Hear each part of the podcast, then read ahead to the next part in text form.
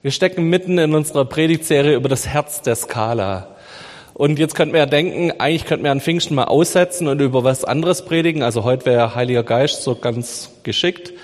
Ähm, wenn das da jetzt mal dran käme und nicht über, wo ist unsere Vision, wo ist der Auftrag.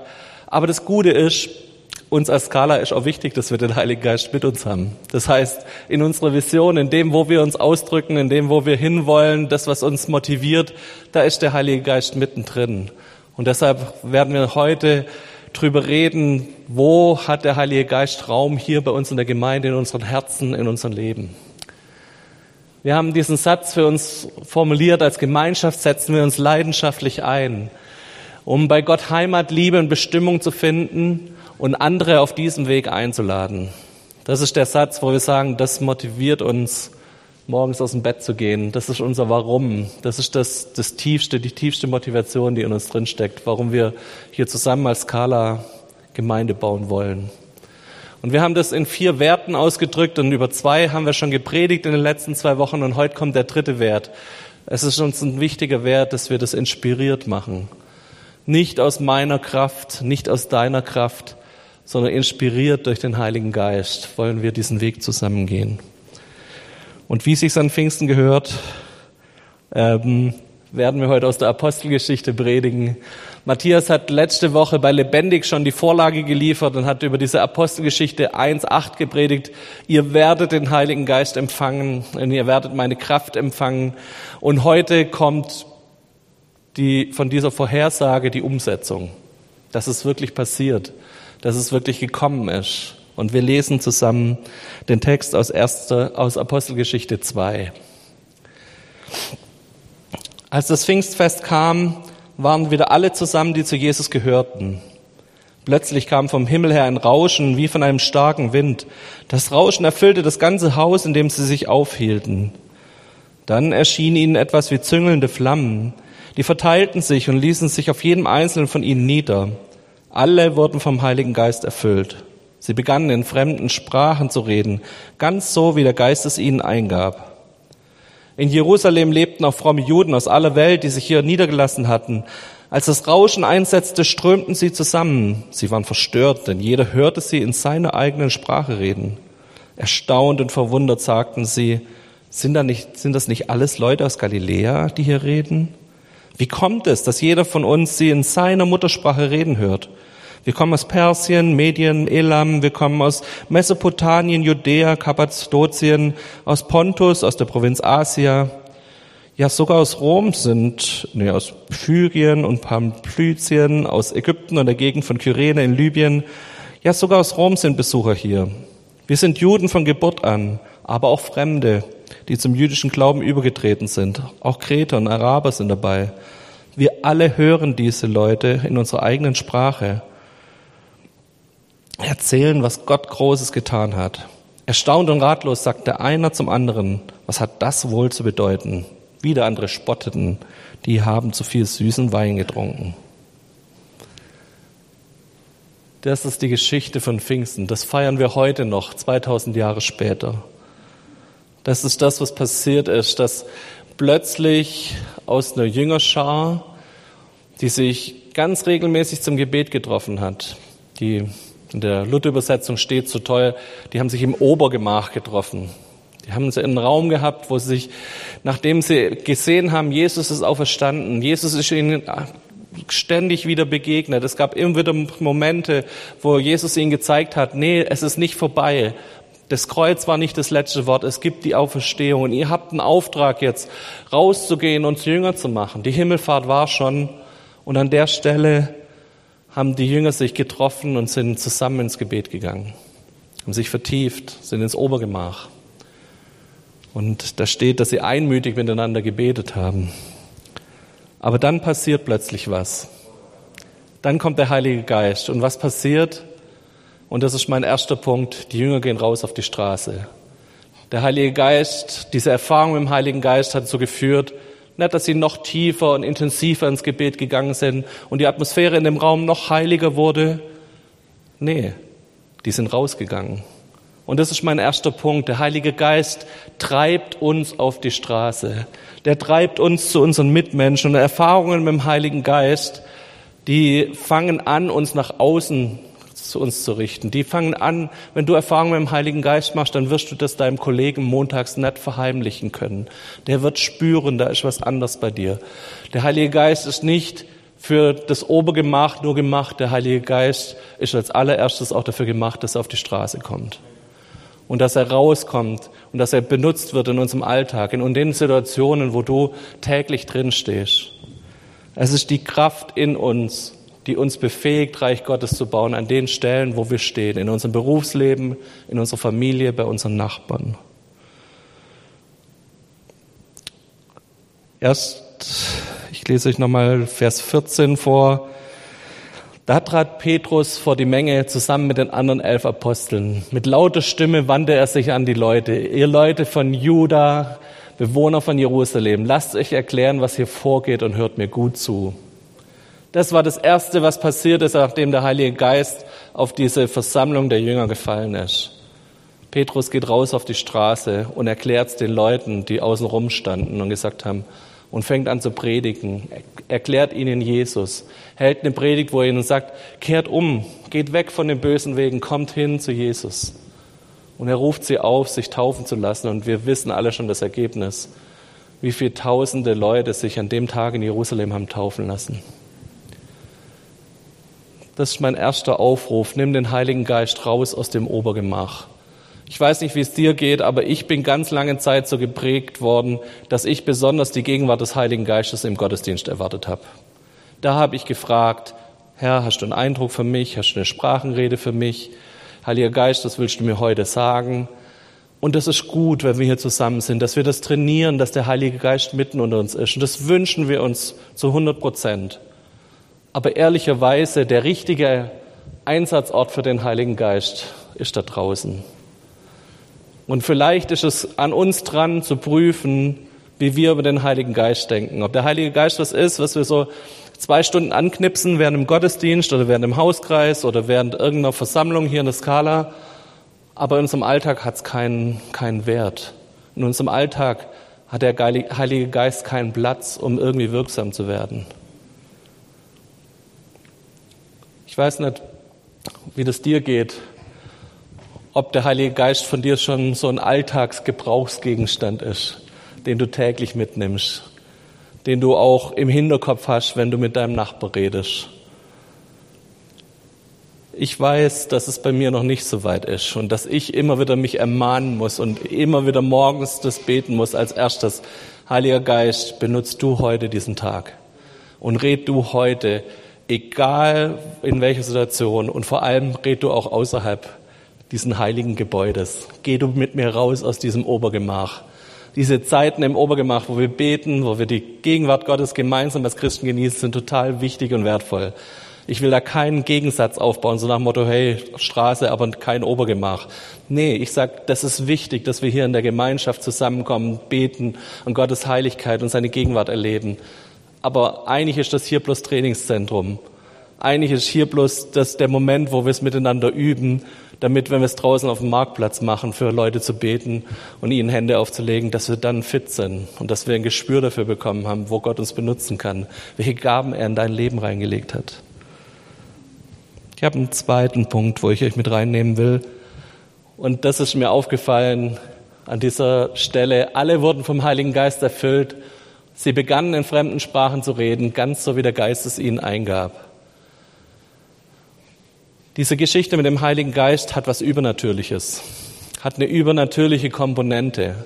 Und in dem Moment, wenn wir Pfingsten erleben, in unserem Leben, wenn wir Pfingsten erlebt oder von Pfingsten wissen von vor 2000 Jahren, dann kommt was Übernatürliches in unser Leben hinein.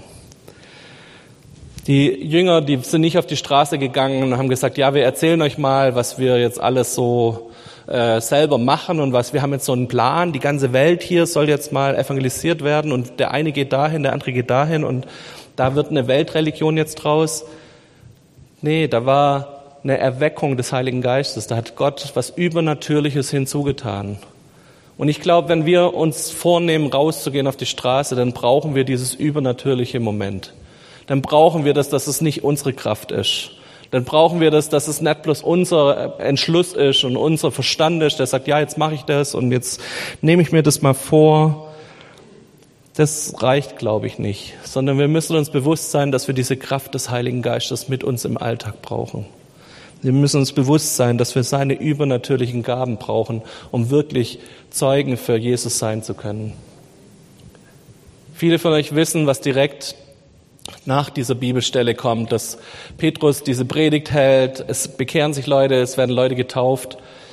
Gleich im nächsten Kapitel in der Apostelgeschichte hören wir eine Geschichte, die möchte ich euch vorlesen.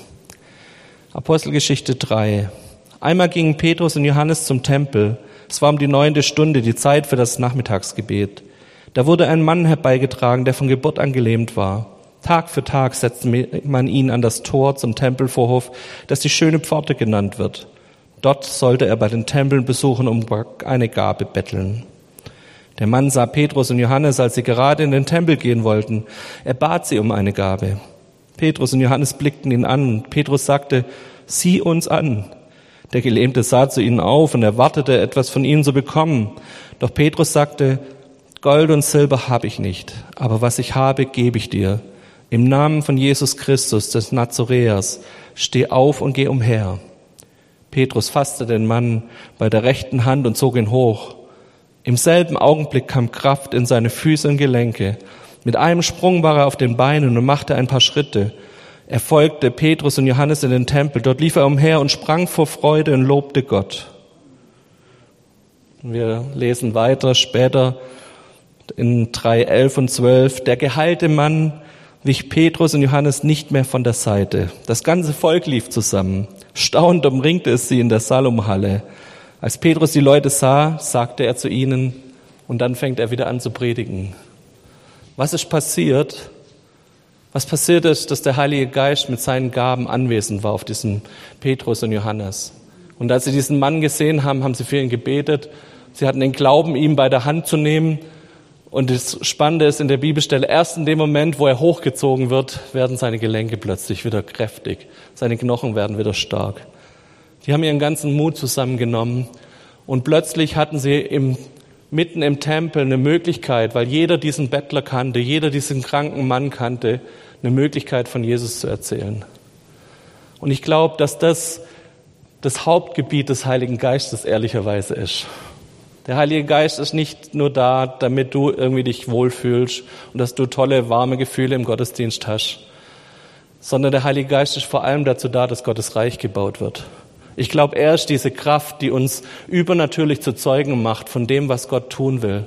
Dass Gott Heilung bringen will, dass Gott Versöhnung bringen will, dass Leute die Liebe Gottes erkennen. Ganz, ganz praktisch. Ich glaube, diesem Bettler, der geheilt worden ist, dem musstest du nicht dreimal sagen, Gott hat dich lieb. Der hat es gespürt. Der hat es kapiert. Gott hat ihn gerade geheilt. Er hat ihn angerührt. Da ist kein großes Nachfragen mehr, sondern da kam dieses Verständnis, da ist ein Gott, der es gut mit mir meint, in einer Sekunde. Ich glaube, dass wir da herausgefordert sind, uns mehr und mehr wieder neu darauf auszurichten. Dass Gottes Geist uns zu übernatürlichen Zeugen machen will. Und dass diese Gaben, von denen die Bibel spricht, dass es nicht irgendwas ist, was vor 2000 Jahren war, sondern dass es was ist, was heute benutzt werden sollte, was wir als Christen heute mit uns tragen sollten. Ich habe an der Stelle mir aufgeschrieben, erzähl doch eine Geschichte aus deinem Leben. Das ist immer gut in so Predigten, dann zu erzählen und hinzustehen und zu sagen, guck mal, das habe ich letzte Woche mit Gott erlebt. Und jetzt kommt ein bisschen der, der komische Moment in der Geschichte. Mir ist nichts eingefallen. Mir ist nicht, nichts eingefallen, wo ich in der letzten Woche mit dem Heiligen Geist zusammen draußen unterwegs war, mit jemandem gebetet hätte, jemand Hände aufgelegt hätte. Mir ist nichts eingefallen, wo ich gedacht habe, da habe ich die Gaben des Heiligen Geistes bei einem Nichtchristen angewandt. Und jetzt könnt ihr natürlich anfangen, mit dem Finger auf den Pastor zu zeigen, warum macht er das nicht? Äh, aber vielleicht, vielleicht ist das auch der Moment, wo wir einfach mal von uns selber gucken. So, wo hast denn du das die Woche gemacht?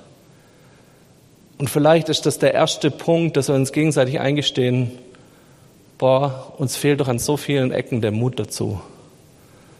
Bin ich bereit, jemand, den ich sehe, dass der krank ist, dass es dem nicht gut ist, Gebet anzubieten? Gehe ich mit der Erwartung zum Einkaufen, dass wenn ich jemand treffe, dem es nicht gut geht, der da vor der Tür hockt, dass ich mit dem beten werde? Ich glaube nicht, dass es an Gott liegt, dass wir das wenig erleben. Ich glaube nicht, dass es daran liegt, dass der Heilige Geist heute anders wirkt oder so, sondern ich glaube, es liegt an meinem Mut. Ich habe so oft schon die Erfahrung gemacht, wenn ich mich traue, dass Gott dann tut. Wenn ich mich traue, für jemanden zu beten, dass Gott Herzen berührt, dass plötzlich Leute offen sind.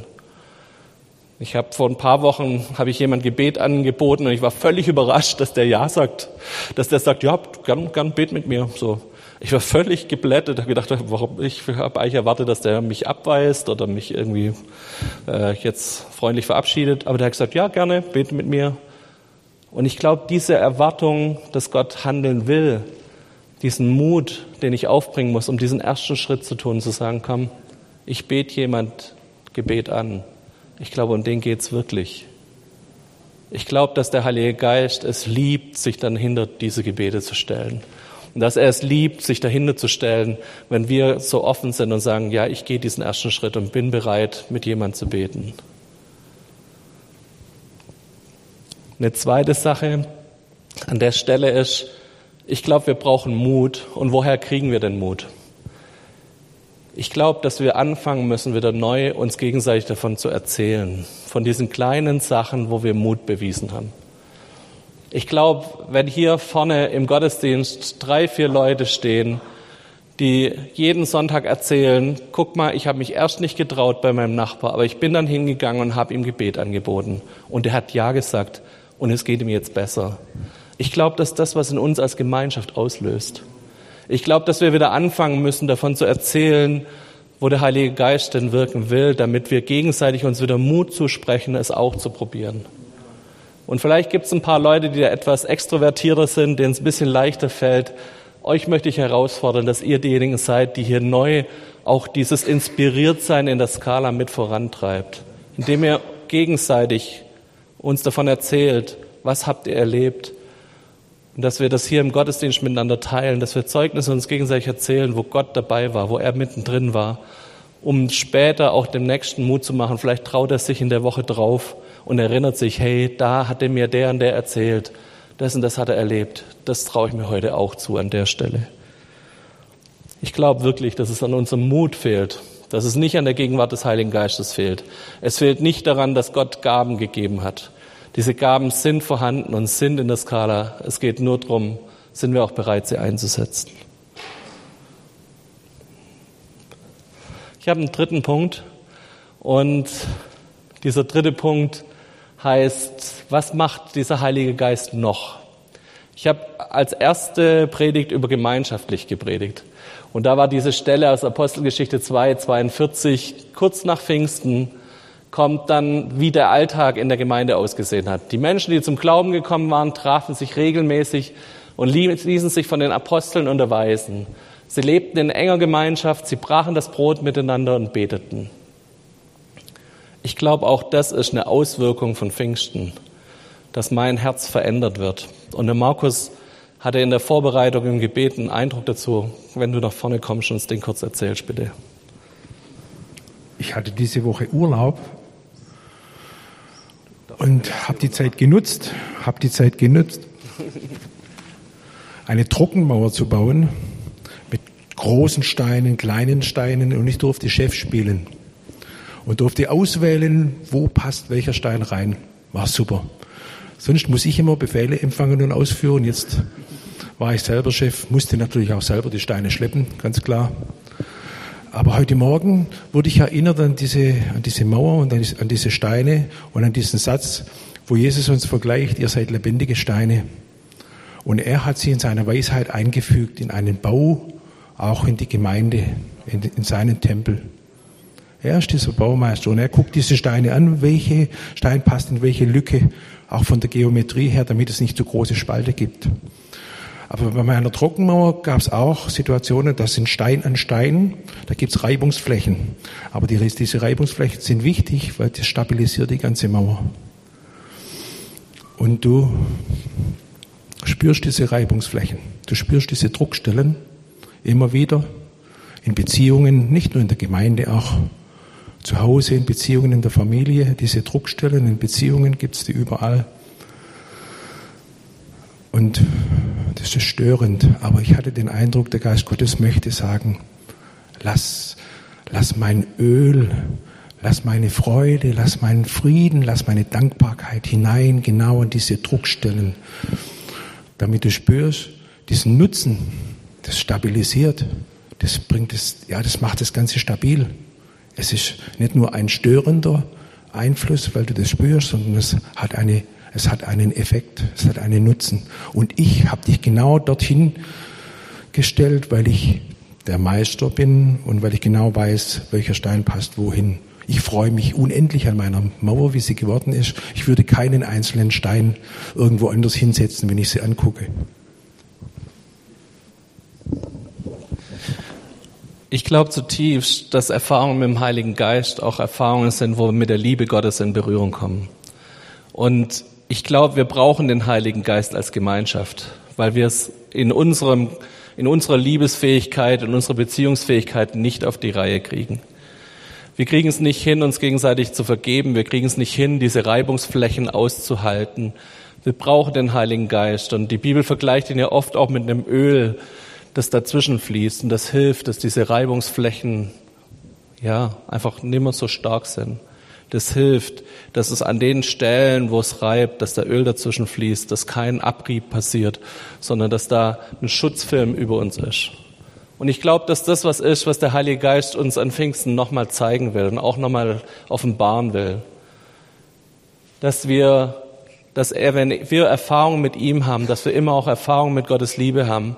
Und diese Liebe ist nicht bloß für uns da, ich habe manchmal das Gefühl, äh, mein Liebestank hat ziemliche Löcher. Ich muss ständig wieder neu gefüllt werden mit Liebe. Und ich muss immer wieder hören, dass ich angenommen bin, dass ich geliebt bin. Aber ich glaube, das, was Gott uns an Liebe zeigt, das kann sogar meinen löchrigen Liebestank zum Überfüllen bringen. Das kann sogar dazu führen, dass da Liebe da ist, das nicht nur für mich ganz egoistisch ist, sondern dass ich Liebe habe, um meinen Nächsten zu lieben. Dass ich Liebe habe, um meinen Nächsten anzunehmen. Dass ich in der Familie für Frieden sorgen kann. Dass ich in der Gemeinde, da wo ich bin, dass da Gottes Liebe spürbar ist, seine Annahme, seine Vergebung spürbar ist. Diese Liebe bringt mich sogar dazu, dass ich da, wo ich verletzt bin, da, wo Schmerzen sind, dass da Dinge wieder geheilt werden und dass ich Vergebung aussprechen kann. Und diese Liebe ist auch die letzte Motivation, die mich nachher wieder auf die Straße treibt. Das ist diese Erfahrung mit der Liebe Gottes. Ich kann nicht eine Erfahrung mit dem Heiligen Geist und seiner Nähe und seiner Gegenwart machen und mich dann für immer in mein Kämmerchen einschließen. Sondern wenn ich Gottes Liebe empfangen habe, dann fängt mein Herz an zu brennen für das, was Gottes Herz brennt. Und das sind Menschen. Das sind Verlorene, die draußen rumlaufen und nicht wissen, wie es in ihrem Leben weitergeht. Und ich glaube, das ist so ein Effekt, den der Heilige Geist auch an Pfingsten wieder neu in uns hervorrufen darf. Dass unser Herz wieder erfüllt ist mit seiner Liebe, mit seiner Gegenwart. Das prophetische Wort von vorher, die Sprachenrede, die genau in die Richtung ging. So komm wieder in diese Gegenwart, komm wieder, lass, setz dich wieder seiner Liebe und seiner Annahme aus. Aber es geht dann weiter. Wenn ich Erfahrungen mit seiner Liebe habe, dann habe ich Liebe genug, nicht nur für mich, sondern auch für meine Mitmenschen.